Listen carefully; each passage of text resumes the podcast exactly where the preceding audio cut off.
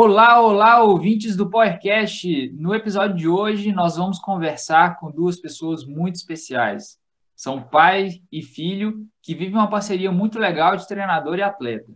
Será que a bike está no sangue? O pai é, é ex-técnico da Seleção Brasileira de Ciclismo, da modalidade de BMX pela Confederação Brasileira de Ciclismo e professor universitário e entusiasta do esporte. O filho é ciclista de BMX, downhill, mountain bike, tudo que tiver sobre duas rodas ele está pedalando. Tem um canal no YouTube e adora criar projetos de novas trilhas. Independente da bike estar no sangue ou não, cada um escreveu e ainda escreve sua história no ciclismo da sua própria forma. Sejam muito bem-vindos, Guilherme e Pedro Puceldi. Obrigado, é um prazer estar aqui com vocês. Espero que vocês aproveitem eh, o que a gente tem para trazer para vocês. Agradeço aí a ao convite da, da equipe do podcast. É um prazer enorme estar aqui gravando para esse podcast. É isso aí, galera. Fica com a gente aqui que nós vamos entender um pouquinho como é que rola essa conciliação aí, né, dentro ali do, do esporte. Vai mais para o lado familiar, para o lado profissional. Vamos ver se rolam umas broncas ali sobre a bicicleta também, né? Pessoal, agora conhecendo o super time de podcasts que estão aqui com, comigo hoje. Eu sou o Gustavo, saúdo a todos vocês ouvintes. E é um prazer estar aqui com a Ana Luísa, nossa treinadora de pulmões. Fala aí, Ana. Olá, pessoal, tudo bem? Antônio Baeta, nosso filósofo e imitador de vozes. Opa! Gostei dessa apresentação aí. Fala, galera. Danilo Caruso. Danilão, antes de você se apresentar, cara, Fala para galera, a galera se você já está conseguindo madrugar para pedalar. Nada, velho. Aqui tá amanhecendo abaixo dos 10 graus, então pedalar é só depois das 11. bom, galera, vocês estão bem? Eu tô bom. E por fim, Matheus Mares, o bigode mais charmoso do Brasil. Fala pessoal, tudo bem? Pessoal que já acompanha a gente por aqui já sabe que tem que ficar ligado no Instagram para saber de todas as novidades. E você que está chegando agora, anota aí, powercast.ciclismo. Então é isso, galera. Vamos, vamos embora para a conversa e vem de roda. Bom, pessoal, hoje a gente tem aqui muitas histórias, né? E aí, para a gente começar, vamos escutar um pouquinho a história do Guilherme, Professor, fala para a gente, né? Além de treinador, você é professor da Universidade Federal de Viçosa. Contextualiza aí um pouquinho para o pessoal te conhecer. Bom, é, antes de mais nada, é, é importante ressaltar que desde cedo sempre estive ligado ao esporte competitivo, né? Desde pequeno já começamos, entramos em natação, fomos atletas de natação, eu e meus irmãos, e por todo toda a vida é, tivemos ligado ao esporte. Aí entrei na educação física, é, é, trabalhei muito tempo com natação, natação competitiva. Foi então que, quando mudei para Minas, já pedalava em Porto Alegre, mas quando mudei para Minas, comecei a pedalar a nível competitivo, isso em 1991. Participamos das, das Copas de, de bicicleta, era Copa Ametur, que depois virou a Copa Internacional. Antes tinha a, a, da Copa Ametur, teve uma competição que, que era um desafio, né, antes do Iron Biker, né, é início da década de 90, e foi, foi bem bacana. Quando mais tarde, né, depois, claro que fiz a faculdade, virei treinador de natação, virei treinador de, de ciclismo, quando mais tarde, com o Pedro, né, eu, eu, eu levava ele para treinar, né, mas na cidade que nós morávamos não tinha natação competitiva. E aí, como eu ia para as provas de mountain bike, eu comecei a levar ele para o mountain bike. Só que no mountain bike, na, na, em Araxá, né, ele era pequeno, ele tinha é, quatro anos de idade. É, ele já participava de algumas provas, era interessante que era patrocinado por umas, umas uma, a Reebok, ganhavam tênis e tal, né?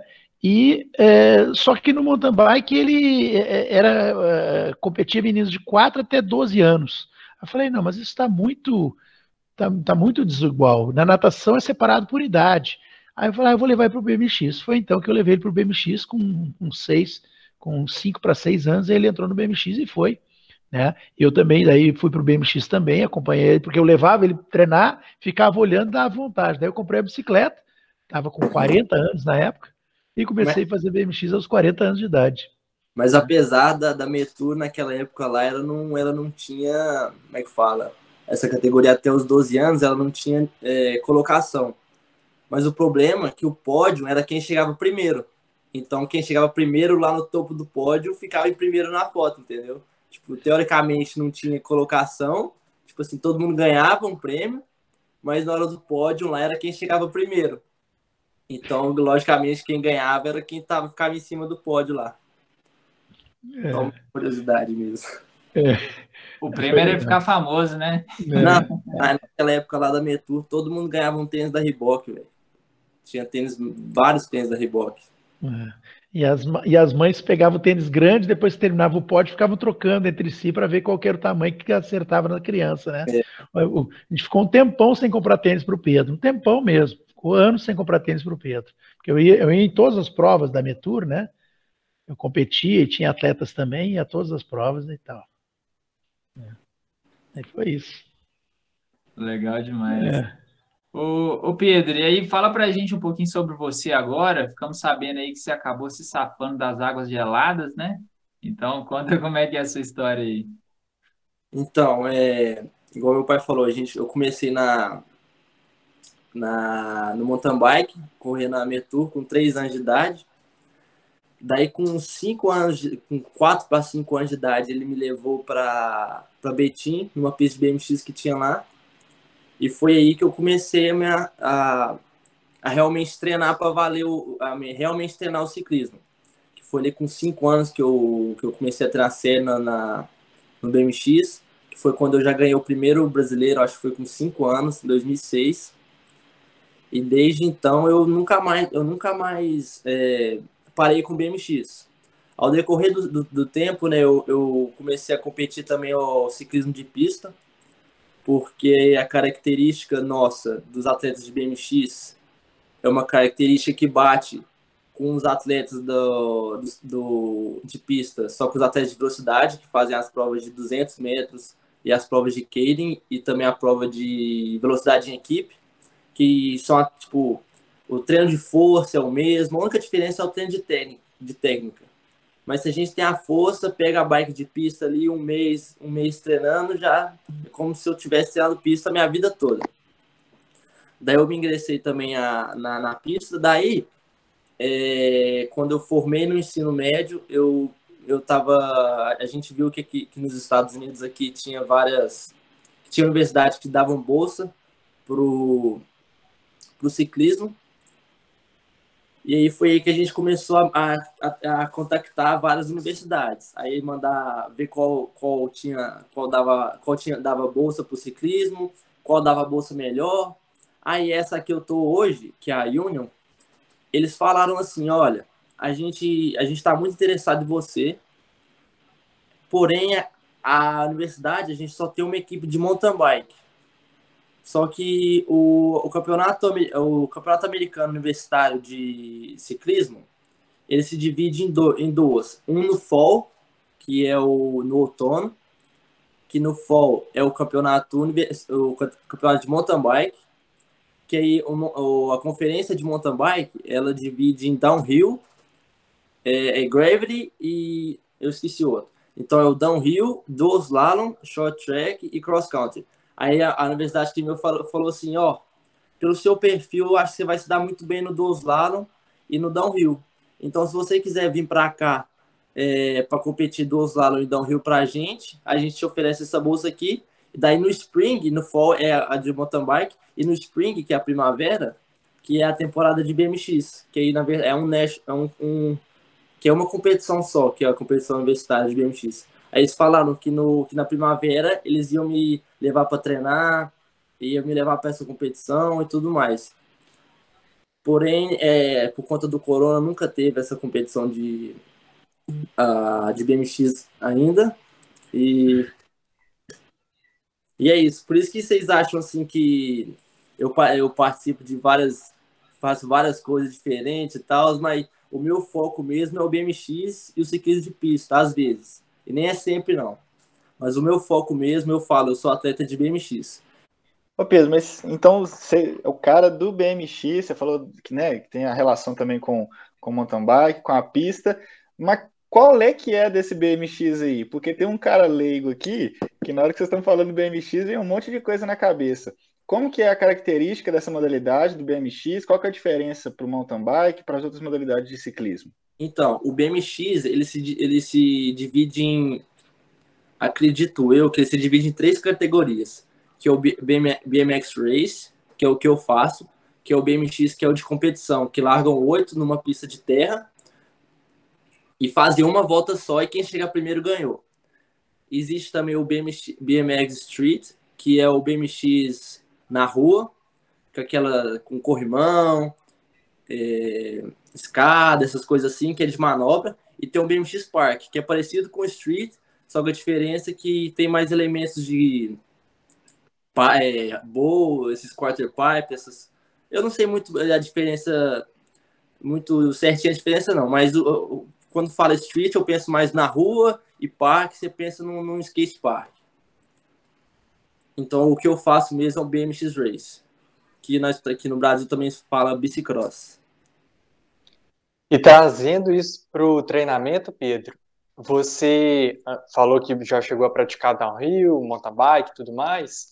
Para o BMX, você faz alguns treinos que, por exemplo, são comuns no mountain bike, por exemplo, treino contínuo, treino intervalado, treino técnico específico para o BMX? Como que se dá é, todo esse planejamento?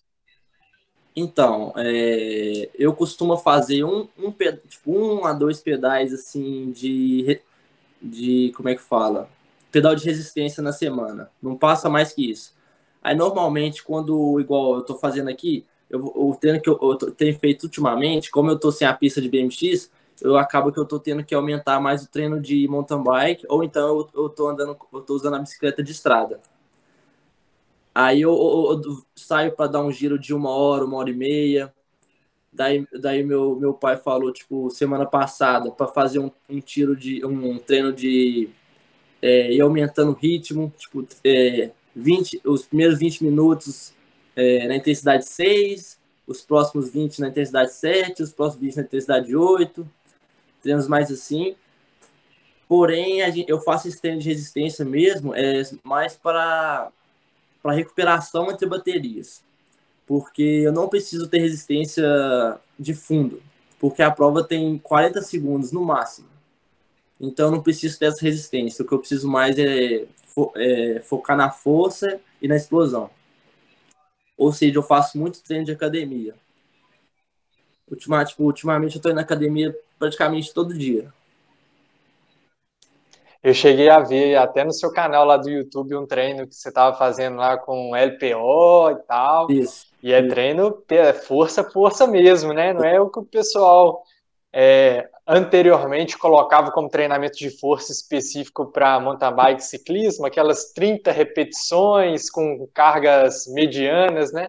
É treino de força mesmo, carga pesada, né? Isso.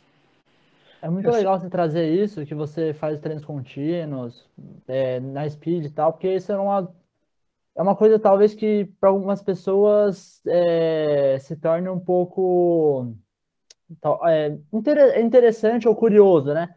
Porque é, o pessoal acha, ah, não, uma prova tão curta tal, esse cara não precisa é, fazer treinos em baixa intensidade. E hoje a gente sabe, tem mais estudos com corredores de rua, por exemplo, mas provas de pista, na verdade, né, de 800, 1500, esses caras fazem um grande volume em baixa intensidade. Então, eu queria que seu pai trouxesse um pouco disso também, que tem uma grande experiência como treinador, acho que tem bastante a trazer para a gente.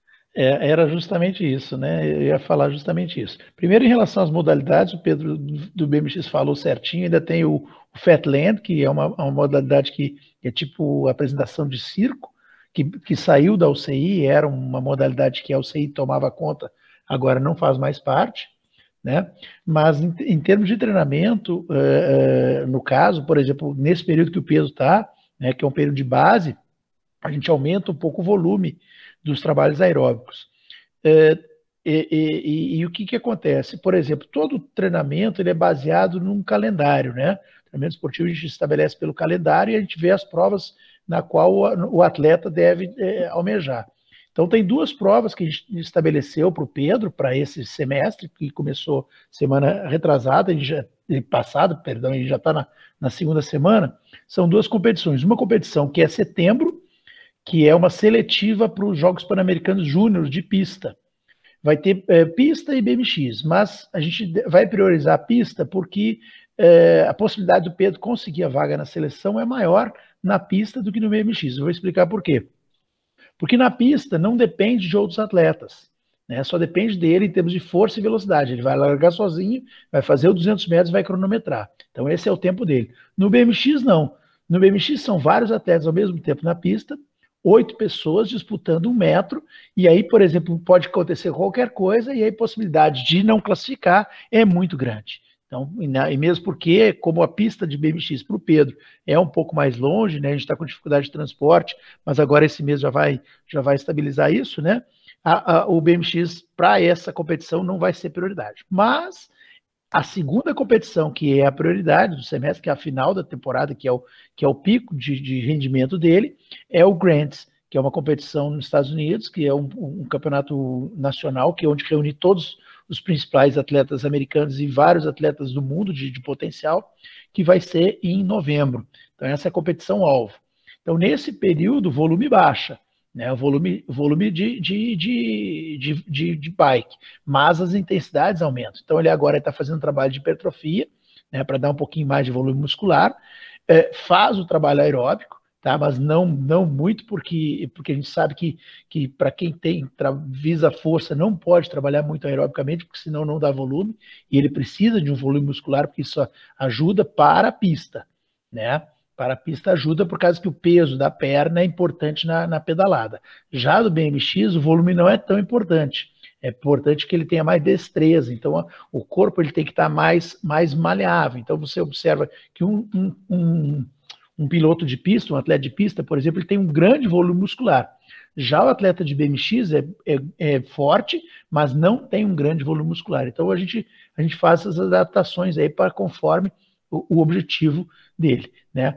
Caso ele classifique para os Jogos Pan-Americanos Júnior, o, o Grants deixa de ser prioridade, ele vai focar para os Jogos Pan-Americanos para tentar uma vaga, uma, uma medalha nos Jogos Pan-Americanos, que ele já conseguiu nos, nos Jogos uh, sul-americanos juvenis, ele, ele foi foram terceiro lugar, né? Terceiro lugar, conseguiram uma medalha de bronze uh, em 2017, eu acho, 2018, não, não, me, não me recordo. Então é importante isso, é, é específico a cada período. A gente adapta o treino também com as condições, né? O que, que, o que, que você tem?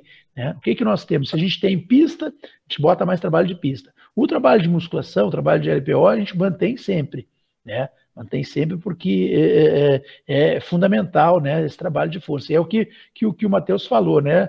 E Danilo também comentou. Será que esses volumes que a gente imaginava que não se trabalhava antes, se trabalha? Não, se trabalha porque a gente precisa preservar o atleta pelas grandes cargas que ele vai, vai enfrentar, né? Em força, em velocidade e potência. Quantos anos você tá, Pedro? Porque isso tá um pouco Estou um pouco perdido quanto a isso. Para mim, você falou que tem tá na faculdade. Júnior é ter quantos anos do BMX? E então, segunda coisa, já pode emendar e falar para mim se você não sente muita diferença. Porque a bike da pista é fixa, né? Isso. E a bike do BMX, não. Eu queria saber como que você se adapta a isso. Então, ó, eu tô com 20 anos e realmente o, a júnior, o júnior, a idade júnior é igual em todas as modalidades de ciclismo, eu imagino, que é o 17, 18 anos. Porém, porém esses jogos, acho que é pan-americanos, ele fala que é júnior, porém vai ser de 17 até 23 anos, eu acho. Eu acho, eu nunca, eu acho que é a primeira vez que vai ter essa, essa competição, se eu não me engano, certo? Certo, pai? Certinho, primeira vez. A primeira vez que vai ter essa competição, que vai ser é, Jogos Pan-Americanos Júnior, porém de 17 a 23 anos. E sobre a pergunta sobre a, a bike de pista de BMX, então essa questão de da, da, dela ser fixa, eu nunca tive problema. Eu sempre lembro que eu, que eu não posso parar de pedalar. Inclusive meu irmão, para quando ele foi tentar andar com a bicicleta de pista, esqueceu, tomou um tombaço. Mas a única coisa que eu sinto, sinto diferença, que eu, que, sim, que eu sinto quando eu saio da bike BMX e vou para a pista, é a relação. Você, você sai assim, você, nem sai do lugar, porque a, a, bike, a minha relação da bike de BMX é 44,16. A na bike de pista, eu tô com 53,14. Então. Tava, tava com 53,14. Tava com 53. A meta é chegar a 55,14 por aí. 60,14. 60? E na hora que você cumprir a meta, o treinador dobra a meta. Vai passar para 60,13. É mais isso mesmo, é a questão do, da, da diferença da relação mesmo, porque a, a bike de pista, não sei se já, já tentaram pedalar em uma, mas a, a, a marcha é muito pesada, pelo menos a minha, né, que é, é de velocidade. Mas eu acho que uma bicicleta para o cara que faz prova de fundo deve ser uma marcha mais leve, acredito eu. Pô, muito legal. E para quem não está situado, né? A hora que eu falei, eu pensei, falei, pô, é, a bicicleta fixa, ela significa que não tem roda livre, então ela só anda para frente enquanto você está pedalando. Por isso que ele falou, ah, você tem que lembrar que não pode parar de pedalar. Vai lá, Ana. Guilherme, eu tô com uma colinha aqui porque é muita coisa para recordar, né? Mas eu gostaria que, de, de ressaltar isso é, inicialmente, que, pessoal, o Guilherme é ex-técnico da Seleção Brasileira de Ciclismo, na modalidade BMX, e ele já participou dos Jogos Olímpicos de Londres em 2012, Rio de Janeiro 2016, Jogos Pan-Americanos de Toronto 2015, Guadalajara 2011, Jogos Sul-Americanos de Santiago 2014, Medellín 2010, Jogos Sul-Americanos da Juventude de Santiago 2017. Então, assim, é, uma, é um grande histórico, né? E é. além de um grande treinador olímpico, ainda é pai de um atleta olímpico. Conta como tudo isso foi acontecendo na sua vida pra gente. Então, é, é, muito engraçado, né? Porque a gente foi para o Mundial em 2006, no, de BMX, e o Fábio, que era, treinador, era diretor da, da Confederação Brasileira de Ciclismo, me conheceu e perguntou se ele, eu não queria assumir a seleção. Eu digo, claro, eu já tinha experiência como treinador de seleção de natação, já tinha sido técnico de seleção brasileira, fui treinador do Minas Tênis Clube de Natação, né? Então tinha, tinha experiência com atleta de alto rendimento, natação, triatlo, corredor de rua. E aí assumi o, o, o, o, convite, aceitei o convite e fui. E aí foi, foi dando resultado, né? E a gente fez um trabalho bem legal, porque porque é, é, é que, que acontece? As pessoas elas imaginam que, por exemplo, para que você seja um bom treinador, você tenha sido um bom atleta na modalidade. E isso não é verdade. Né? Porque se fosse verdade, todos os bons treinadores tinham sido bons atletas. E o que a gente vê na literatura, bem, bem pelo contrário, a maioria dos grandes treinadores não foram bons atletas, ou não foram grandes atletas. São raros os grandes treinadores que foram bons atletas. Né? Eu tenho um amigo meu que foi treinador da seleção brasileira de natação, ele não sabia nadar. Parece uma brincadeira, mas não, ele não sabia nadar. E não foi um, vai, dois, dois treinadores. Vários treinadores de futebol jogam muito mal futebol. Né? Então eu, eu, entrei no BMX e realmente tive isso, mas, mas eu sempre fui uma pessoa que estudou muito, então eu fui eh, correndo atrás, estudando, eh, vendo as questões, lendo, pesquisando, e aí fui dando resultado. Porque uma coisa que, que diferencia o grande treinador, e isso eu aprendi com, com Leonardo Del Vosco, Del Vosco, que é um argentino, treinador de natação lá de Curitiba, que mora em Curitiba, ele falou o seguinte: o grande treinador diferencia não do quanto de conhecimento que ele tem, porque conhecimento qualquer um adquire, é só você ler, estudar, você adquire, mas a percepção que o treinador tem sobre o atleta. Então, os ajustes, aqueles ajustes para você botar o atleta. Então, é, é, nesse aspecto, eu sempre, sempre tive muito cuidado, sempre muito, assim, aferição, controle de carga, resposta do atleta. Né? E isso, isso a gente tem feito bons resultados com isso, sempre é, é conquistei excelentes resultados. Esse final de semana fiz um, um vice-campeão lá na Copa Internacional na categoria Júnior, no mountain bike, Né? Então, só de, de, de, percepção. Então, você vai a, a, fazendo os ajustes, a, tal, tal. Isso, esse é bom. E por isso que deu esse resultado. Então, foram as, as convocações, né? É, foi uma coisa que também é interessante, porque é, é, você convocar um atleta é muito difícil, porque não pode ser por amizade, não pode ser por porque, é, porque ele é mais bonito, ele é mais feio, não. Você tem que convocar. Quando você faz a convocação, e eu era responsável por essa convocação, é o seguinte: quem que é o atleta que está melhor? Então, essa percepção a gente tinha, né? Ter atleta com melhor regularidade, melhor comportamento, mais comprometimento e tal. Então, essas, essas convocações sempre deram certo. E, e dentro disso, o que, que aconteceu? Em 2012, nós classificamos para os Jogos Olímpicos, Conseguimos a vaga para os Jogos Olímpicos masculino e feminino, que não acreditavam que nós fôssemos conseguir. E 2016, quando classificamos para os Jogos Olímpicos do Rio, nós tínhamos a vaga por ser país sede, mas mesmo assim conquistamos as vagas novamente no masculino e feminino, graças ao trabalho, à seriedade, comprometimento dos atletas, da seleção, da confederação, apoio da confederação. Claro que a gente sempre quer mais, né? Eu, eu sempre pedia mais, porque a gente pede mais sabendo que você vai ganhar menos. Então é uma negociação que você tem. Eu quero ter oito atletas treinando. Os caras me dão quatro. Eu preciso de quatro atletas, eles me dão dois. Eu preciso chegar 20 dias antes, eles me mandam 15.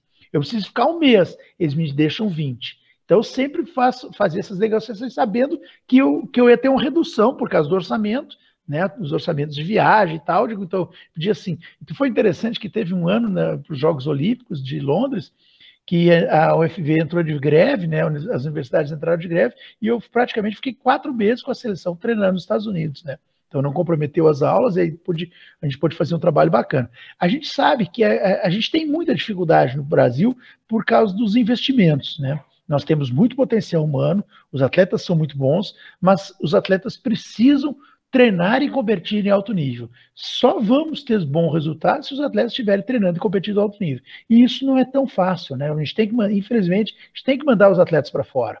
Né? O atleta que fica no país treinando, para ele ter um resultado internacional é muito difícil. Se ele estiver treinando forte, fora, perdão, ele consegue. Foi o que aconteceu com o Avancini. Os resultados do Avancini, a partir foi o momento que ele começou a treinar fora. O Anderson Ezequiel, que é do BMX, os resultados a partir do momento que ele começou a treinar fora.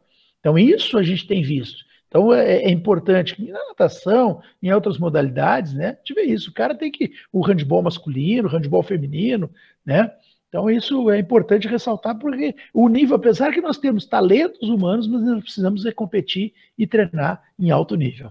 Ô, Guilherme, puxando um pouquinho para isso que você falou, né, da, da importância sim, de se ter uma estrutura e uma valorização do esporte, Fala para gente um pouquinho como que está esse panorama do BMX no Brasil hoje, é, e, e, queria que você contasse também um pouquinho sobre como que foi a montagem da pista lá no FV, porque eu não, eu não tenho grandes conhecimentos, mas se eu não me engano, é, não tinha uma pista de BMX lá, né? E, e, depois que você veio trabalhando com o Pedro, tentou né, desenvolver o BMX no, no Brasil, assim, é, de uma forma muito legal. Acho que vocês conseguiram né, viabilizar essa construção. Então, fala um pouquinho para a gente da é. montagem da pista e do panorama no Brasil. É. Mais ou menos, né, Pedro? A pista mais ou menos, né? Eu não... É. Mas não, fala, não. Fala. É porque o que, que acontece? A pista de florestal, ela nunca terminou. Né? A gente tem a pista, a Normal. gente anda... Brasileira, essa pista é brasileira mesmo. É, é brasileira nunca conseguiu terminar, porque era para ter saído um recurso e esse recurso não conseguimos captar. Na verdade, o recurso foi depositado na prefeitura de Florestal para uma construção de uma pista de supercross e acabou que o recurso não conseguiu vir porque deu um problema na prestação de contas da prefeitura. E você sabe que no governo funciona assim. O governo tinha a ideia de construir seis pistas de nível olímpico, né, seis pistas de supercross, conseguiu construir duas, uma no Piauí e uma em Londrina, além a pista do Rio de Janeiro, são pistas diferentes. Né? É, é, é importante é, é, é saber o seguinte: existem várias pistas no Brasil, são pistas de, de plataforma, de platô de largada mais baixos, que é de, de 4 a, a, de, de 2 a 4 metros. O platô de largada de uma pista olímpica ele é 8 metros. Então só tem no Rio essa que foi construída em Piauí, que ainda não foi inaugurada. Ah, perdão, esqueci é de Curitiba, que também desse, dentro desse projeto. Então era para ser sido seis, conseguiram construir três. Foi um bom, um bom nível, né? Mas o que, que acontece? Ainda falta É, é, é, como não tem muito investimento, e a gente sabe que o equipamento é muito caro, bicicleta é um equipamento caro. Né? Quando você fala assim, ah, tal, a bicicleta de, de, de, de custa mil reais, é muito caro, dois mil reais, muito caro. Então, acabou de sair o lançamento da Scott, preço 200 mil reais.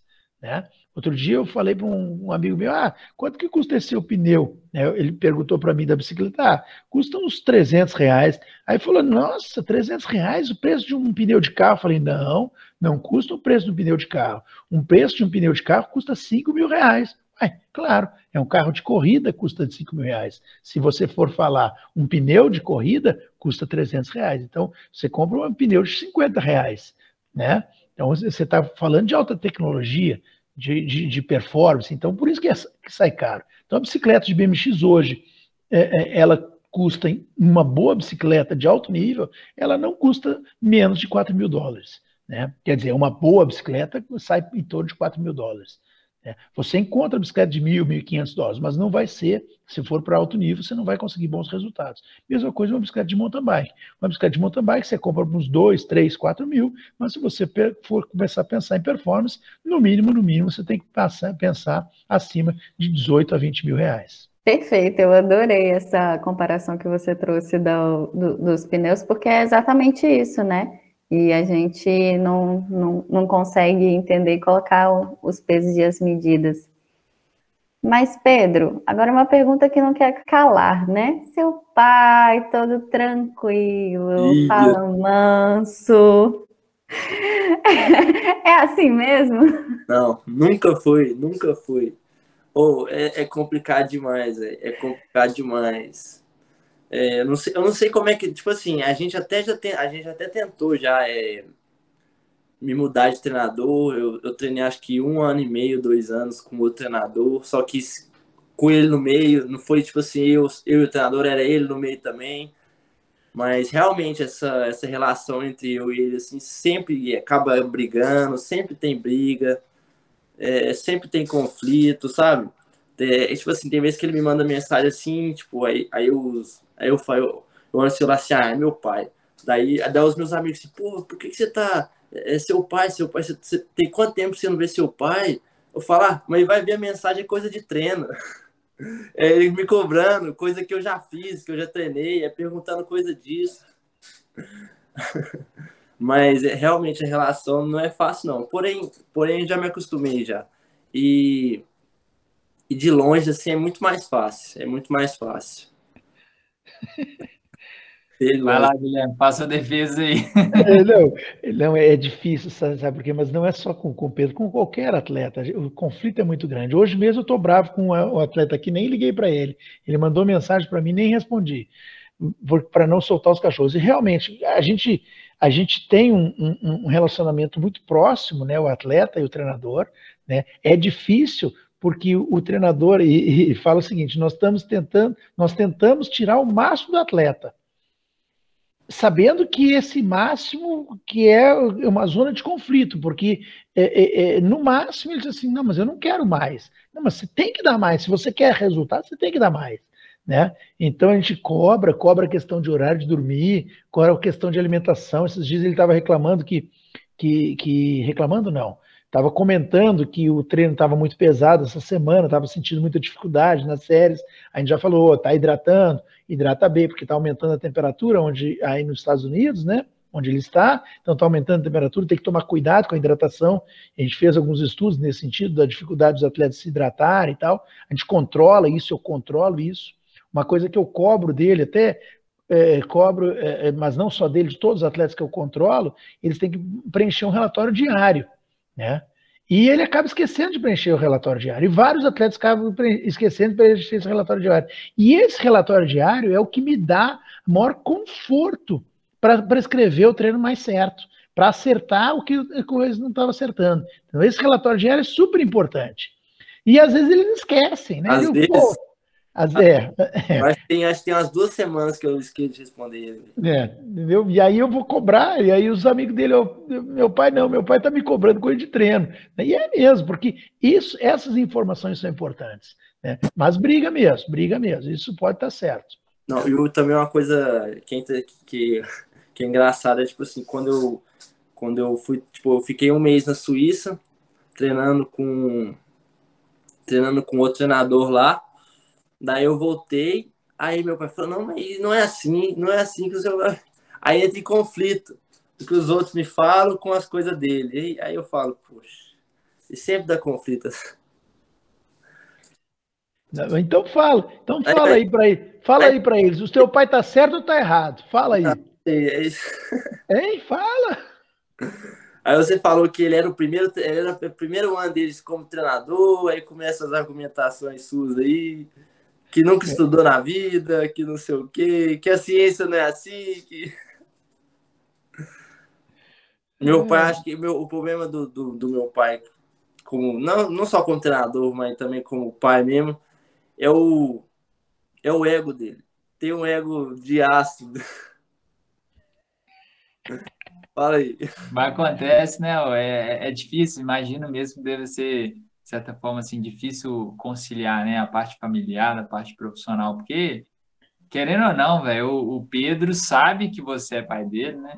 então, assim, quando ele vê a mensagem, ah, é meu pai, mas teoricamente ele assim, é meu treinador, né? Não é meu pai, nessa hora não é meu pai, é meu treinador. E da mesma forma o Guilherme, imagino que que ele, tipo assim, tenha. Ele entende, né, Pedro, o que, que você tá passando, cara, mas ele tem que manter uma postura ali de, tipo assim, vamos lá, cara. A questão ainda de entregar mais. Eu, eu e meu pai, a gente teve um conflito, assim, que durou muito tempo, que durou acho que uns 3, 4 anos. Que é quando você vai de 15, 16 anos, que aí a gente, no BMX, a gente começa a fazer o trabalho de força, trabalho de agachamento, trabalho de, de mais de academia e tal e era o conflito que eu tinha com ele, que eu vi os atletas, os, os que corriam, competiam comigo, agachando com 100 quilos, 115, e eu lá com 60, 70. Eu falei, olha, olha aqui, ó, olha os pesos que os caras já tá fazendo. Por que, que eu tô agachando com isso aqui? Aí ele falava, não, eu tô te poupando. E eu sempre brigava, não, mas tem que pôr mais peso, eu não, eu não tô mais acompanhando eles. Tem que, eu tenho que agachar com mais peso. Aí ele falou, não, você quer, você quer machucar já cedo? Você quer atrapalhar seu crescimento, não pode. E acho que a gente ficou nesse, nesse conflito, acho que por uns três anos. Acho que a gente ficou uns três anos brigando. Até que chegou um ponto que, que não teve mais como. Aí, aí, aí você eu, passou a confiar. Aí, aí eu que falo, não dá não, tem que. Vou parar de aumentar aí que não tá dando mais não. Mas era a fase da adolescência, né, Guilherme? Então, tinha ali o, o, o, treinador e o pai enfrentando o atleta na fase da adolescência. Não, é, é, isso é interessante que os meninos eles gostam de botar mais peso, achando que eles, eles conseguem pegar mais peso, e eles não têm a formação para aguentar a carga. Então é, é muito perigo, muito perigoso. Muito perigoso. Hoje, hoje o Pedro está fazendo volumes altos. Vocês, quem acompanha ele no, na, na séries vê que são volumes altos, né? e, e, mas preparados, sem lesão, gente toma cuidado, né? De vez em quando, quando, quando é comum, porque o Pedro é muito alto, né? Então ele está com 1,81, 82, muito alto, não, uma altura boa, mas uh, uh, o centro de gravidade, em função da massa da massa muscular, é afetado. Então tem que ter, tá bem fortalecido, né? Então é comum, por exemplo, com a bicicleta, a gente sabe que tem lesão nas costas, é comum ter lesão nas costas por causa da postura né? Então tem que fazer bastante alongamento, a gente cobra muito isso. A gente sabe que o atleta não gosta de alongar, né? E eu pergunto aqui é, para todo mundo escutar, Pedro, você alongou hoje? Ou oh, alonguei ontem, você acredita? Eu não tive tempo, mas hoje eu teria alongado se não fosse o podcast. Ah, então você vai sair daqui e fazer pelo menos uns 20, 30 minutos aí, tá ótimo. Ah, Ou se você quiser mas... alongar agora mesmo, cara, pode ficar à vontade. Tô brincando, hoje eu, não, hoje eu não ia alongar, não. Mas agora que como eu estou trabalhando de salva-vidas, é, aí eu sempre tiro, quando a piscina está tranquila, é o horário que eu tiro para alongar, porque não tem mais nada para fazer. Aí realmente agora eu estou alongando bastante. É. Tempo livre.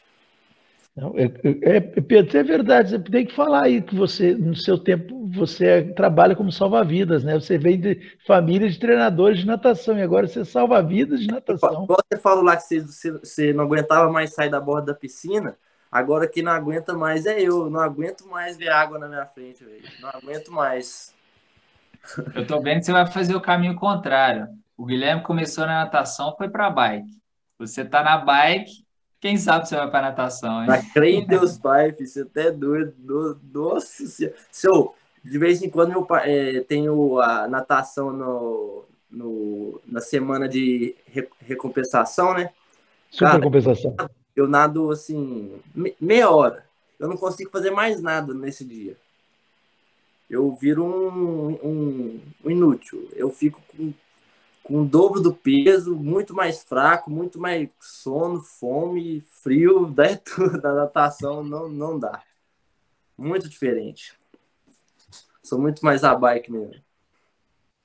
Quanta coisa interessante a gente falou agora, né? De treinamento a longo prazo, crescimento, de segurar o atleta mesmo para não pensar ali naquele resultado ali agora, mas pensar no longo prazo.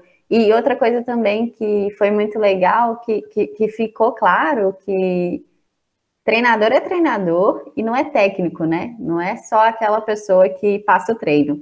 É aquela pessoa que vai ali e tenta espremer a laranja mesmo. É, é verdade. É. O, o, o, Guilherme, pegando um gancho disso que a gente conversou, a Ana até comentou aí, é, o Pedro trouxe, né, um, uma indagação que ele te fazia, ah, por que, que eles estão fazendo assim, eu estou fazendo diferente? É, a gente vê diver, diferentes formas de trabalhar, né, de, de profissionais para profissionais. Mas talvez a gente ainda veja é, que alguns profissionais é, ficam muito na experimentação e pouco e pouco no conhecimento, assim, né, que já, que já existe. Então, uma coisa é você fazer uma, uma experimentação embasada numa coisa que já é comprovada, né, o que a gente chama hoje, né, das práticas baseadas em evidências, né, mas, assim, uma coisa é você ser um estudioso, entender como funciona o treinamento, conseguir perceber é, tudo aquilo que o atleta precisa e ajustar tudo para trabalhar isso. E outra coisa é você fazer as coisas de qualquer jeito, né, e tentar copiar outros treinadores, enfim. É, aí eu queria que você trouxesse um pouquinho assim, porque você é um treinador, mas que vive muito dentro do conhecimento, né? Produz conhecimento, é pesquisador, dá aulas, então assim, é, querendo ou não, você tem uma, um, um, olhar talvez um pouco mais crítico do que muitos outros profissionais, né, que são que são treinadores. E aí traz para a gente assim como que você vê que são os principais desafios é, de, de formar treinadores cada vez mais habilitados? Né? Porque eu acho que é um, é um desafio de quem está na faculdade se formando para ser um profissional de educação física e sai dali, vê tantas possibilidades no mundo de, do mercado de trabalho, né? E você, como uma pessoa que está no meio do mercado de trabalho, mas também está na parte de formação, eu imagino que você consiga ter um olhar bem amplo, assim, né? Traz para a gente um pouquinho sobre isso. Então, o que, o que, que acontece? É, é, quando eu, eu entrei na faculdade, né, eu acho que a maioria de vocês, quando entraram na faculdade, logo começaram a fazer estágio. E eu logo comecei a fazer estágio. No primeiro semestre, já comecei a fazer estágio de natação. E no segundo semestre, eu já estava dando treino de natação. Só que a gente cometeu, eu cometi tantos erros, né? Enquanto treinador, porque eu não tinha ciência ainda. E à medida que eu fui melhorando, que eu fui estudando, fui percebendo a importância da ciência, que eu fui verificando que os meus resultados cada vez eram melhores a partir daquilo que eu vinha estudando. E isso é uma rotina que passou a fazer parte da minha vida. Então, ou seja, eu, eu, eu não só trabalho muito, mas eu estudo muito. Então, isso faz com que eh, eh, me capacite para que eu possa exercer a função de treinador e professor da melhor maneira possível. Porque eu tenho que, ao mesmo tempo, proporcionar para os meus alunos da faculdade o conhecimento mais novo que existe sobre aquele determinado tema e trazer para os meus atletas a melhor técnica ou as melhores estratégias para o melhor rendimento. Mas para isso eu tenho que estar estudando. E o que, que eu tenho observado? Tenho observado que muitos treinadores quando eles começam, eles largam a faculdade, passam para o treinamento, eles deixam de estudar, deixam de se qualificar. E isso não é bom. inclusive de cometendo erros metodológicos.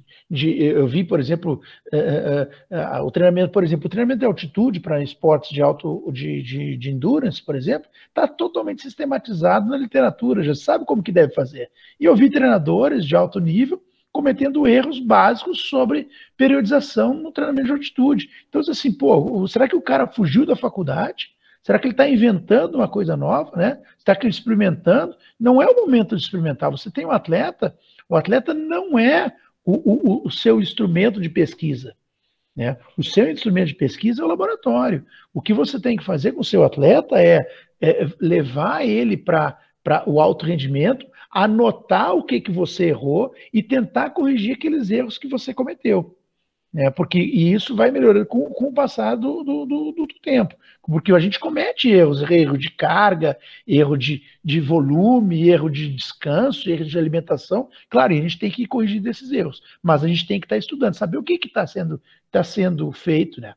E em relação a isso, eu tive uma, uma discussão muito interessante com o Eduardo Pimenta. O Eduardo Pimenta foi professor, na, é professor no FMG, é fisiologista da base do, do Atlético, foi meu orientante de doutorado. E o Eduardo Pimenta uma vez assim falou para mim, Guilherme, vamos montar um curso de esportes, porque eu estou precisando de treinadores para me ajudar, de preparadores físicos de, de alta capacidade, porque os caras estão saindo da faculdade e não estão sabendo nada. Porque o sujeito chega na faculdade, ele quer formar, quer dar aula na musculação, quer fazer spinning, quer isso, quer isso, e mas ele, estudar ele não quer, né? Então a gente precisa de quê? De profissionais de educação física que estudem. Porque se você não tiver associado a ciência ao que você produz, o resultado é medíocre. E medíocre, nós estamos lotados de pessoas medíocres, medíocres medianas. Nós precisamos de gente de alto nível. Por isso que a gente nota que tem, tem profissionais gabaritados, porque os caras estudam, sabem o que estão fazendo. O futebol hoje mesmo, por exemplo, o futebol, por que, que o futebol brasileiro está crescendo tanto? E o Brasil é um dos países que mais produz conhecimento no futebol. Os caras estão estudando, descobriram que eles precisavam estudar. Então está gerando conhecimento. Os treinadores hoje estão, estão gerando conhecimento. E, e, e é diferente, né? Uh, uh, uh, algumas modalidades precisam fazer isso. Né? O COB, dentro, dentro, desse sentido, criou o, um curso de formação de treinadores, Associação Brasileira de Treinadores, com, de, eh, tanto para treinadores já que estão no mercado de trabalho, como a, a, a, alunos recém-saídos da faculdade. Então, criou em várias modalidades: natação, judô, ciclismo, remo, canoagem, basquete, voleibol, levantamento de peso. Então, vários cursos do COB um que é o de iniciação e o outro de aperfeiçoamento. Então, são dois, como se falesse como uma duas pós-graduações. E isso ajuda as pessoas a se capacitar. Por quê? Porque você precisa constantemente estar estudando. E eu sempre falo, nessa área que nós estamos, o que nós aplicamos hoje, amanhã já é mentira. Porque já existe uma melhor maneira ou uma outra estratégia para você produzir o mesmo resultado ou um resultado melhor. Então, eh, gente, tem que estar estudando. Hoje eu, hoje eu peguei um artigo ontem sobre o, é, o uso de, de sangue de tubarão, né? Suplementação com sangue de tubarão. Não, sangue de crocodilo. Tá? Suplementação. Agora, é, vocês estão rindo? Vocês vão ver, daqui a pouco vai aparecer aí. Sangue de crocodilo, suplemento na farmácia tal. Sai o artigo. Né? E os caras veem, aí beterraba tá, tá em moda, batata doce tá em moda, né? Então, cada vez agora, o próximo é sangue de crocodilo. Pode esperar. Daqui a uns dias tem está vendendo na farmácia lá sangue de crocodilo. Coitados crocodilos, viu? Aqui no Brasil não tem, aqui só tem jacaré. Tudo bem. Vai trazer dos Estados Unidos, vai importar, vai ser mais caro. Eu tenho uma pergunta muito séria aqui. Ô Pedro, quanto que você vem para o Brasil e, traz, e você pode trazer na sua mala dois crocodilos para mim, fazer um favor? Então, se Deus quiser, em dezembro eu volto para o Brasil e dá para levar. Só o que tem de crocodilo na. Eu não moro na Flórida, não. Mas eu sempre vou para a Flórida para ir para o Brasil. Mas o que tem de crocodilo lá é praga, viu? É praga. Conta aí, Pedro. Conta aí como é a história lá do crocodilo. Tá vendo. A gente desce na costa sul, né? Na, na casa. Meu tio tem uma casa lá, o Alex. O Alex. Aí a gente, normalmente a gente voa para lá, porque é o único lugar que tem voo saindo de Belo Horizonte. Aí a gente alugou um carro, a gente tá vindo para um, Nacional, que é em Oldsmar, que também é na Flórida. Aí a gente tava dirigindo, era acho que umas 5 horas de carro. Aí meu pai dirigindo assim, eu falei, mas esse, esse, esse fala que tem tanto crocodilo aqui nos Estados Unidos, eu nunca vi um. Aí ele falou assim, não, começa a prestar atenção assim na estrada aí que você vai ver, acho que, eu tenho certeza que você vai ver alguns. Cara, eu comecei a contar. Eu acho que eu, eu acho que eu contei mais de 200 crocodilos na beira da estrada, assim, ó. Verdade. Mas eu vi, eu vi esse, esse boom aí nas redes sociais também desse artigo que saiu e, e teoricamente numa revista bem conceituada, né? Se eu não me engano foi na, na Nutrients. É, mas, mas é isso que você trouxe, né, Guilherme? acaba que a gente tem que ter um olhar bastante crítico, né? Quem, quem for treinador precisa ter um olhar bastante crítico, até mesmo para as pesquisas que vão saindo, para poder identificar a qualidade daquele estudo, né?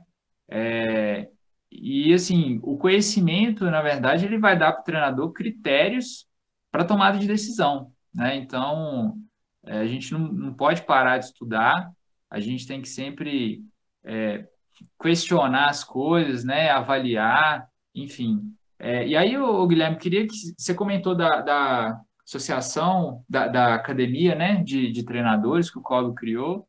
É, eu ia até te fazer essa pergunta. É, traz um pouquinho mais de experiência sobre, sobre a academia, porque você participou como aluno também para ter sua formação e teve outros profissionais né, que saíram formados da academia. Então, assim, é, não sei se a academia é aberta para todos os treinadores ou se precisa ter uma experiência mínima dentro da, da modalidade para conseguir se credenciar, fazer o curso, né? É, traz um pouquinho para a gente, assim, até mesmo porque a gente vai ter muitos treinadores escutando o nosso, o nosso episódio, então acho que é legal atualizar eles sobre essa proposta, sabe? Bom, é, o critério de seleção do, de, do, do COB é bem, bem simples. Ele, é, primeiro, um aluno recém-formado em bacharelado em educação física é, que não tenha experiência de treinador e queira entrar. Tem uma prova e essa prova qualifica ele para entrar. Aí ele escolhe a modalidade. Os treinadores que já estão na ativa, que querem participar, também tem uma seleção, por exemplo, tem um número limitado. Então tem uma prova, ele se inscreve, faz inscrição, manda a documentação toda, dizendo que ele é profissional de educação física, ele é, é, é filiado ao CREF, que está é, relacionado a uma equipe, treinadores de tal modalidade, tal, tal, com todos os documentos, aí ele faz uma prova. E os melhores nessa prova se qualificam, se classificam e aí começa esse curso. Esse curso dura em torno de um ano e meio, se eu não me engano, é um ano e meio por, por, por módulo, né? Em total dá três anos, se eu não estou enganado. E depois tem uma apresentação de um TCC, cada um dos módulos tem a apresentação de um TCC, né? E é um curso bem, bem bacana, né? Eu, quando eu fiz, eu, na verdade, eu, eu queria me inscrever para dar aula, para ser professor. Eu já dava na faculdade e tal, já tinha bastante experiência como treinador, né? já tinha experiência de jogos, eh, jogos uh, mundiais, Copa do Mundo, uh, Sul-Americano, Pan-Americano, mas daí eu me inscrevi e não fui, assim, não, não, não me chamaram. Eu digo, ah, não tem problema. Daí surgiu o Guilherme, você não quer fazer como fazer o curso? Tá, tá, acho que o povo não está se inscrevendo. Aí eu vou fazer, eu fiz, me inscrevi. Gostei, foi bem legal, bem legal, porque, porque é o tal negócio, né? Conhecimento nunca é demais, né? Minha mãe sempre fala é, as pessoas tiram tudo de você menos o conhecimento. Isso é muito legal. Inclusive, essa, falar nisso, nessa frase, né? Final de semana passada, a Bianca Quinalha, que foi uma ex-atleta do, do BMX Seleção, uma baita atleta de, de BMX, campeã, foi campeã mundial quando, quando jovem, teve várias participações, participação mundial, sul-americano e tal. Ela mandou um convite para mim, para o TCC dela, está fazendo medicina, e ela disse assim, uma coisa, lembrei de você, Guilherme, que aquela frase que você disse, conhecimento ninguém tira de você, tiram tudo. E o conhecimento, ela me convidou para o TCC, eu fiquei muito, muito feliz em relação a isso. E é, é importante, né? Essa, essa questão da, da qualificação é, é fundamental. Uma coisa que eu queria comentar também, outro dia eu estava pensando se eu era um cientista ou se eu era um pesquisador. Aí eu, eu, eu fui nos conceitos, né? E eu sou um treinador. Então, o treinador não é um cientista, porque o cientista é aquele que estuda um determinado tema e aprofunda naquele determinado tema. Um treinador não pode ser um cientista, ele não pode se aprofundar em um único tema. O treinador tem que ter conhecimento em várias áreas, investigar todas as áreas, né? nutrição, biomecânica, fisiologia, psicologia do esporte, sociologia, né? medicina. Então, eu sou um pesquisador, então eu pesquiso tudo, tudo que está relacionado ao treinamento, eu estou buscando, vendo, salvando, salvando os artigos, o do crocodilo. Todo dia eu salvo os dois, três artigos e acabo lendo, né? Eu leio uns, uns dois, três artigos, claro que eu não leio na íntegra os artigos, porque não dá tempo, mas eu leio o abstract né, dos artigos que eu seleciono, aí os mais interessantes eu acabo lendo a metodologia e os resultados. Mas eu seleciono esses artigos porque fica num banco de dados, para que depois, posteriormente, eu vou estudar determinado tema, aí eu já tenho os artigos salvos e tal, fica, fica mais fácil. Daí a gente tem o Science Hub, que nos ajuda bem, agradecer aquela pesquisadora que libera os, os artigos para nós, né? O, o Danilo está rindo aí. Viva o Science Hub, né? Science Hub, se não fosse o Science Hub, nós estávamos lascados, né? E eu descobri que agora tem o CAF do, do, do, do periódico CAPS, que eu não sabia que podia usar também, não. O CAF é muito interessante, a gente que tem a senha da UFG, UFV, ou todas as universidades consegue acessar a maioria das revistas, mas algumas só no Science Hub mesmo, não no CAF tem. Aqui nós temos os devoradores de artigo, né, Guilherme? Não sei se você sabe, Matheus, Danilo, ah, esses caras tudo aqui são os cabeção do, do, dos artigos. E realmente a gente vê que isso é muito importante, não é que a gente. É, porque às vezes a gente rivaliza uma questão com a outra, né? A teoria e a prática. E, e, essa frase que você colocou, acho que é muito interessante, que o treinador ele é um, um generalista, né? É um cara que tem que entender um pouquinho de tudo. E, e, eu vejo que essa necessidade de estar em constante formação, buscando conhecer, é o que vai dar, vai dar o, o, o caminho, o norte, não é a solução, né? Mas pelo menos o caminho que ele tem que seguir. E aí, assim, o, o Pedro estava falando da dificuldade, né, dessa relação de ser atleta do próprio pai, né? E, mas assim, cara, eu acho que do seu pai você está bem servido de treinador, então você confia no pai, literalmente eu nunca tinha parado para pensar assim nessa relação, tipo assim, ah, realmente interfere, né, o meu pai sendo treinador, assim, eu nunca tinha parado para pensar, não.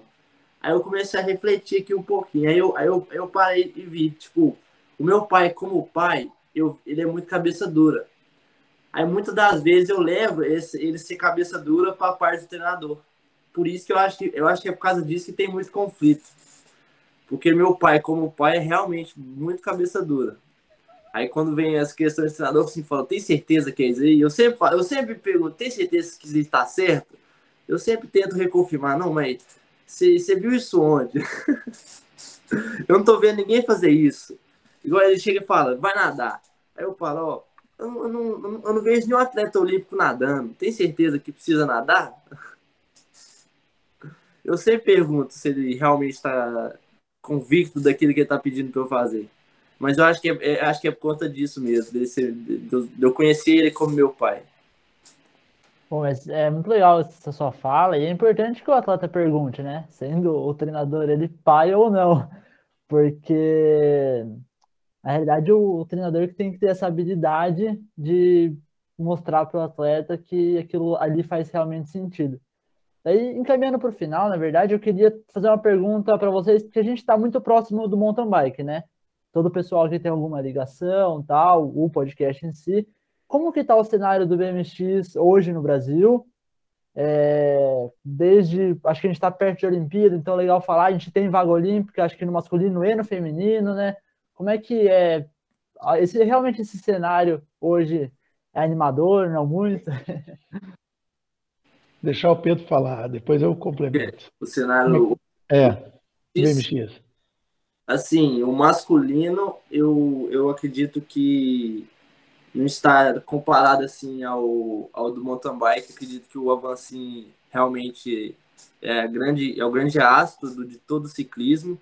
Eu acho que o BMX, assim, até a gente até teve o Anderson que fez terceiro no Mundial, porém ele não, não classificou para as Olimpíadas que quem está indo é o Renato, porém acredito que a gente não tenha muita perspectiva, porém o BMX ele é um esporte é uma caixa de surpresa. Eu não, eu não descarto a possibilidade dele chegar e fazer uma final olímpica, dele chegar e poder até pegar uma medalha. Eu não descarto essa possibilidade. Porque comparado assim o BMX com o mountain bike, a chance de uma pessoa nada a ver, assim, uma surpresa, chegar e surpreender é muito maior. Porque como é uma prova de 40 segundos, se todo mundo cai, e o cara ganha, entendeu? No, no cross, no, no mountain bike, no cross country, se o cara cai, levantou, buscou em menos de uma volta, entendeu? Igual que já aconteceu já uma atleta do brasileira em 2012 no feminino, é, ela precisava para conseguir a vaga, ela precisava fazer semifinal na, no mundial. Ela chegou nas oitavas, ela já não tinha capacidade, é, ela já não passava. Daí nas oitavas todo mundo caiu, ela passou.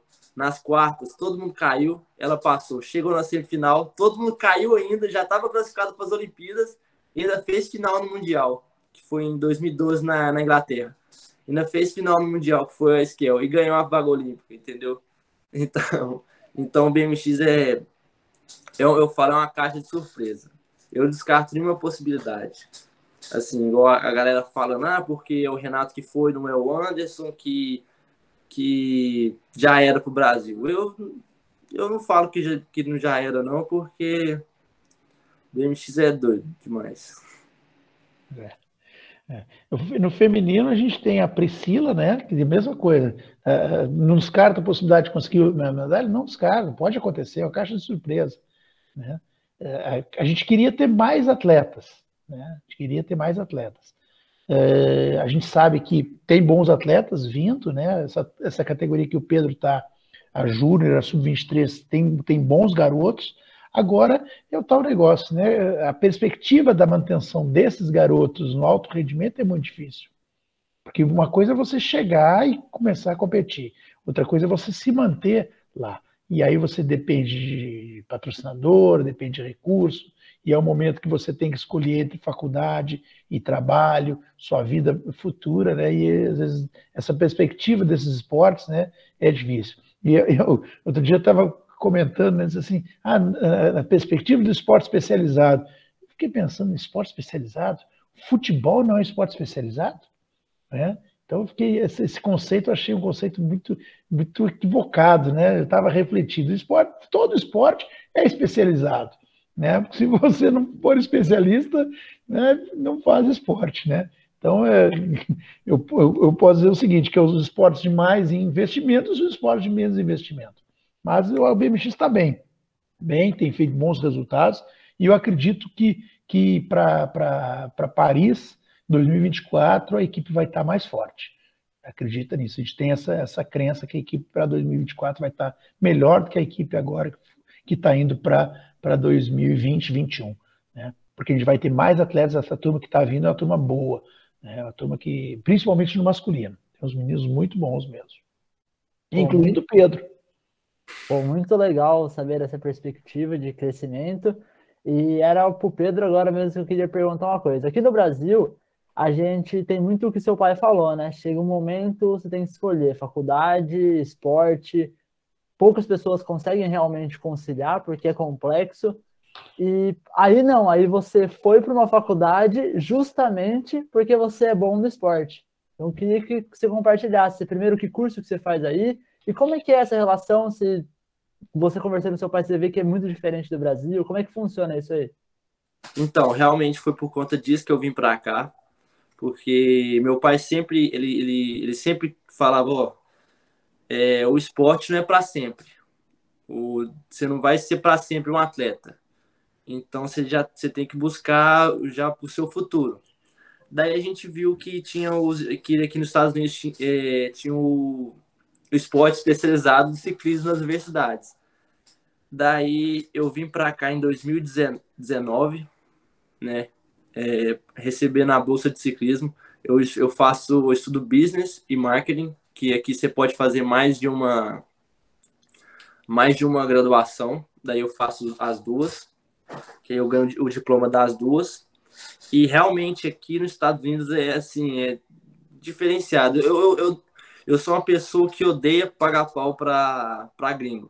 Realmente, eu, eu sempre, quando alguém vai falar mal do Brasil, eu falo, eu sempre falo, o Brasil é uma potência, eu sempre protejo, mas realmente nessa questão do, do esporte, os Estados Unidos é impecável. Assim, esse, o esporte universitário é simplesmente a base do esporte. todos, todos, tipo, a maioria dos esportes, é, tipo assim, ó, é, o atleta tá aqui, ó, começa na, na, na como criança, tal, tal, tal. Se ele quiser chegar no topo, ele vai, ele passa pela universidade. A universidade é uma, é uma etapa do atleta. Não de todos, não, não, não falo de todos, mas de grandes atletas assim. Eu não sei se de todos os esportes, mas por exemplo, da natação, do basquete, do futebol americano, de, de vários esportes que tem nas universidades.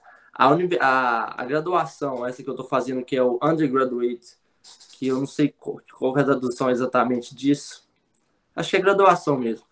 É, é meio que uma etapa na vida do atleta aqui, entendeu? Aí a universidade dá todo o suporte, ela, ela paga viagem, é, tem academia, tem todo, a gente tem todo, é, tem, como é que eu posso dizer?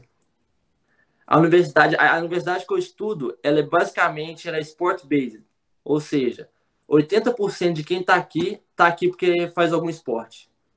Ou seja, tem gente do mundo todo, tipo a equipe de tênis, a equipe de futebol, é, o número de, de americano que tinha nela era três jogadores eram americanos. Eles trazem jogadores do mundo todo para jogar futebol aqui. É, mas é isso, mas é mais, mais isso mesmo. Eu acho que o Brasil peca, eu acho que o Brasil peca nesse aspecto. Eu acho que seria uma boa estratégia tentar trazer o esporte universitário como uma, uma das etapas da formação do atleta. que está faltando para acontecer isso, Guilherme?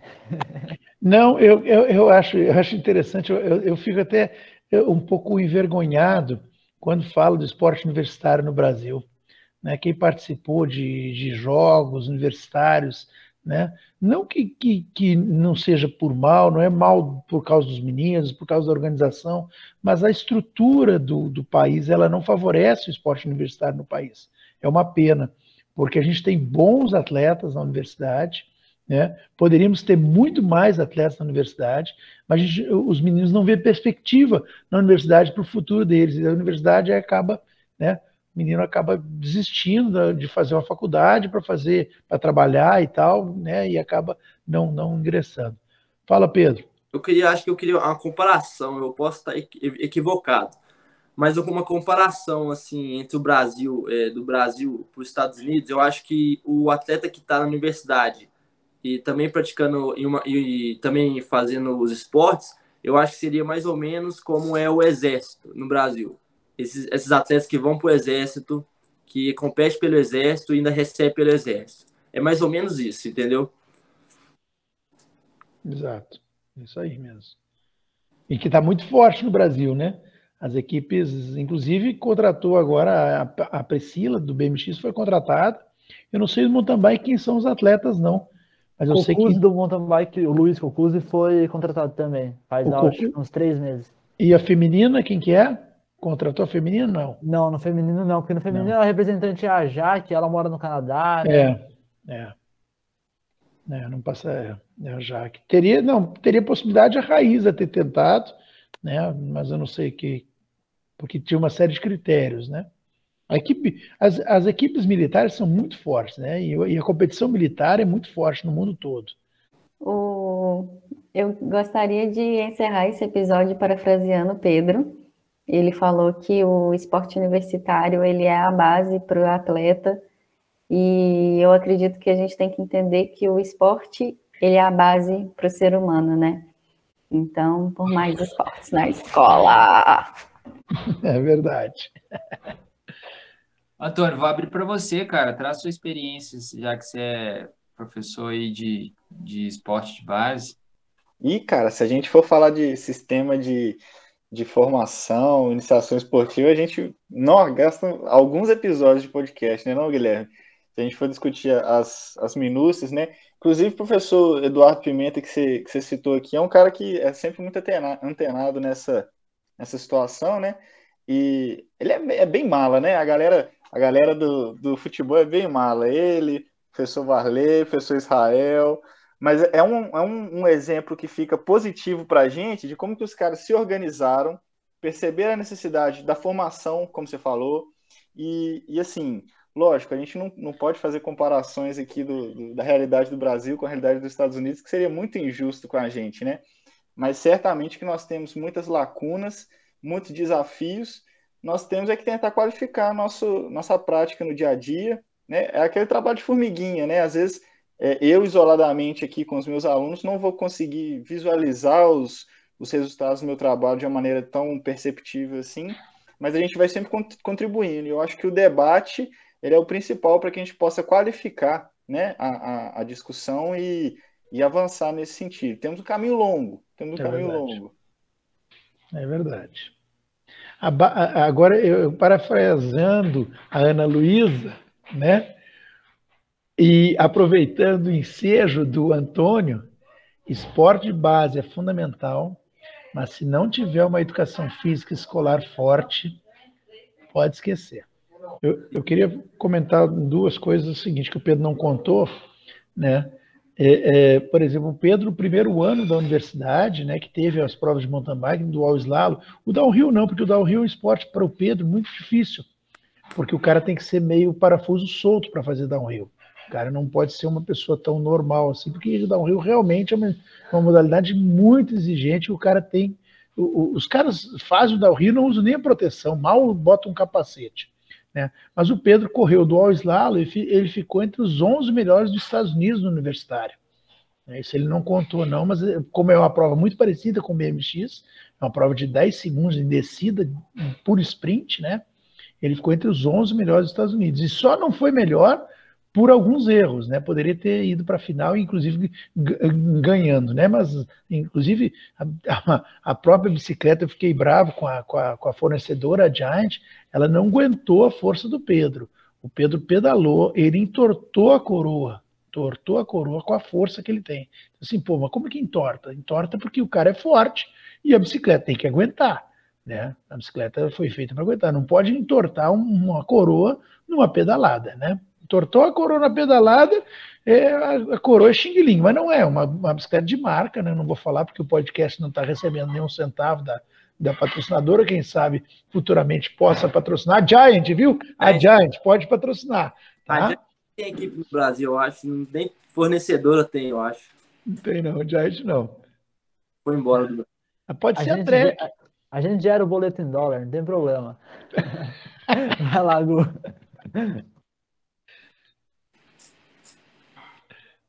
Boa, galera. Oh, essa nossa discussão do final aqui foi de alto nível, né? Ah, eu gostei bastante. É, cada um trouxe um pouquinho aí e eu queria fazer um, um apelo também, né? Vamos com essa fala aí do, do pessoal de tentar desenvolver o esporte de base, o esporte escolar. É, vamos valorizar mais os profissionais de educação física, principalmente aqueles que trabalham na escola, né? Eu vejo pouca valorização e já chega do famoso rola-bola, né? A gente precisa, de fato, desenvolver as crianças, os adolescentes, é, quantas possibilidades de movimento, eles precisam ser é, pessoas inteligentes de movimento, e só assim a gente vai ter, de fato, assim, um desenvolvimento do esporte de base e futuros atletas, né, de alto rendimento, atletas olímpicos, trazendo aí representação para o Brasil. E aí, galera, para a gente fechar, primeiro falar para o Pedro, depois o Guilherme fala um pouquinho. É, Pedro, caso manda uma mensagem para a galera, assim, caso alguém aqui que está nos ouvindo é, se inspire nos seus passos, né, nessa, toda essa trajetória que você já vem construindo, é, dá uma mensagem para eles, como é que eles podem buscar essas oportunidades que você conseguiu abraçar, se tem alguma dica que você queira compartilhar, né, de das coisas que aconteceram no meio desse caminho aí para que, que alguém possa se inspirar, pode ficar à vontade. Bom, a, uma, uma das dicas que eu posso dar aqui é nunca, nunca pare de estudar. Sempre assim, é porque eu vejo muito atleta assim que que falar que se, se, se é, fala que vai se basear a vida toda no atleta, né, na vida de atleta. Porém, é, principalmente no ciclismo, a quantidade de pessoas que consegue é, realmente só viver da bike é complicado. Por isso eu falo, é, sempre um atleta nunca, atleta, nunca vai treinar 24 horas por dia. Então eu falo sempre que puder estar é, tá fazendo outras coisas, estar tá estudando outras coisas, sempre para ter uma uma segunda uma segunda opção, caso caso é, machuque, entendeu? Caso aconteça alguma coisa. Foi é... muito legal você falar isso, porque fui atleta e entrei na faculdade ainda sendo atleta, chegou no terceiro ano da faculdade, eu já vinha pensando, parei, pensei e falei, pô, eu sou melhor na faculdade do que como atleta. eu tive que estar na faculdade para perceber isso, que eu uhum. acreditava uhum. que eu poderia dar mais do outro lado. Então é bem legal você falar isso. Mas, mas agora a gente puxa um, um gancho para outra discussão. Porque aqui nos Estados Unidos, os professores, a universidade, ela entende a vida do atleta. No Brasil, esquece. Eu fiz, eu fiz um período de administração na UFV antes de vir para cá. Poxa, eu não, eu, eu, não, eu não conseguia treinar tanto assim. Eu, ainda peguei administração, que é um dos cursos assim mais é, básicos que, que, que tem, né? Pelo menos no primeiro período. Mas aqui os professores entendem que o atleta, que, que como é a vida de um atleta, como é a vida do atleta universitário. Aí, no, pelo menos na Universidade do Brasil, que eu sei, que eu acho que é assim, pelo menos eu vejo também muitas situações assim, poxa, o cara, o cara tem que viver realmente para aquilo ali. E não tem a maioria das muitos professores não tem compreensão nenhuma de como é a situação dele. Por isso eu falo assim, dessa questão do, da universidade, da comparação da universidade aqui para o Brasil, entendeu? É, aqui no, no episódio aqui nós temos então três exemplos, né, que sofreram com essa com essa dinâmica de políticas do Brasil aqui que não permitiram, né, a gente avançar com a vida de atleta. Então, Danilo, você, eu também tenho uma, uma certa história aí de, de ex-atleta de natação que chegou no terceiro ano é, tem que, de certa forma, escolher, né?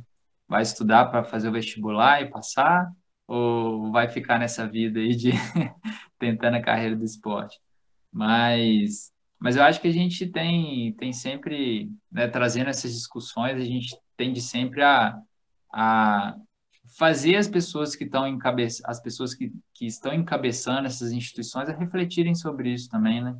Espero que essa, esses relatos aí cheguem essas pessoas que precisam. E você, professor, fala, manda uma mensagem para os futuros e atuais treinadores, pode, pode ficar à vontade o que, que você estiver sentindo de, de compartilhar. Não, é, é isso mesmo, né? Eu, eu, primeira coisa, né? Estudar. Né? Estudar é fundamental. E não ter medo de errar. Né?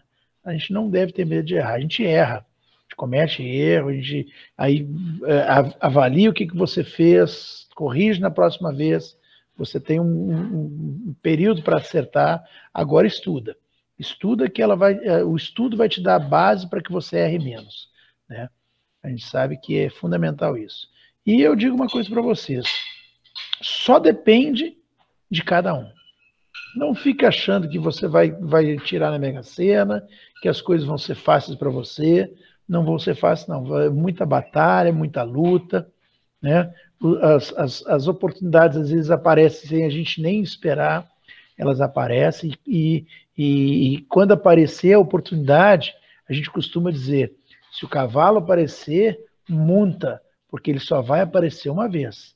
Não espera ele aparecer, porque ele não vai aparecer outra vez. Então, é, é, é importante esse, essa questão, né? Porque é, eu lembro quando eu estava em Porto Alegre, é, e aí um amigo meu falou assim para mim: Olha, eu devia ter ido embora daqui um treinador de natação. Porque eu queria, eu devia ter ido, porque lá que acontecem as coisas. E em Porto Alegre é muito longe, Porto Alegre é o extremo sul do Brasil, é, as competições são afastadas, um inverno muito gelado, dificuldade de treinar, de competição alto nível, ocorre mais principalmente na, na região sudeste. Então, eu disse assim, é verdade, a hora que tiver oportunidade, eu vou embora. Apareceu a oportunidade, primeira oportunidade fui. E aí não, não me arrependi, não. Foi rapidinho, tal, tal, tal. Já estava numa equipe de alto nível, então não, a gente não pode ter medo. Porque a gente olha para o outro lado do rio, e assim, vê assim aquele rio, e diz assim, como é que será que é do outro lado do rio? Eu só vou saber como é que é do outro lado do rio se eu for lá do outro lado do rio. Né? Não é porque alguém me conta, não. Então, assim, eu vou lá para ver como é que é é, experimentar, ver né, novas oportunidades e tal. Então, isso que eu, esse é o conselho que eu dou. Não tenho medo. Não tenho medo porque a gente deve arriscar e a gente tem que ser empreendedor. Tem que ser empreendedor. Ah, e eu agradeço o convite, viu, galera? Foi muito bom estar com vocês. Boa, a gente que agradece também, foi, não, foi fantástico. É, e galera, para a gente finalizar de fato, passem aí, Pedro, Guilherme, como é que faz para achar vocês aí nas redes sociais, como é que faz para entrar em contato?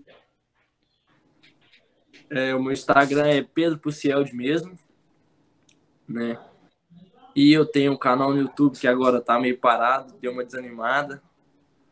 Mas pretendo voltar. Tive problema com a GoPro, que tá dando trabalho. Eu, gravo, dá, as gravações saem tudo errado, aí desanima.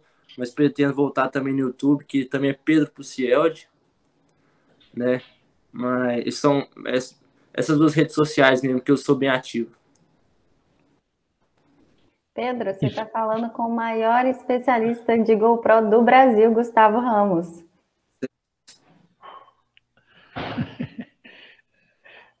o, o, depois o Gustavo vai te dar dica, viu? Entra na rede lá e dá dica lá para ele. Pô, a gente marca uma consultoria aí, cara. Boa, boa, boa, boa.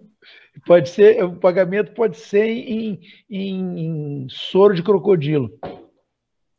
Pode. E aí chegar aqui eu posso revender, então você vai, vai mandando aqui eu revendo. Nós vamos ficar ricos com isso aí. É. Aí o Pedro também tem o Facebook, né? O Pedro, é Pedro é. Também, que é o Facebook dele. Facebook. É.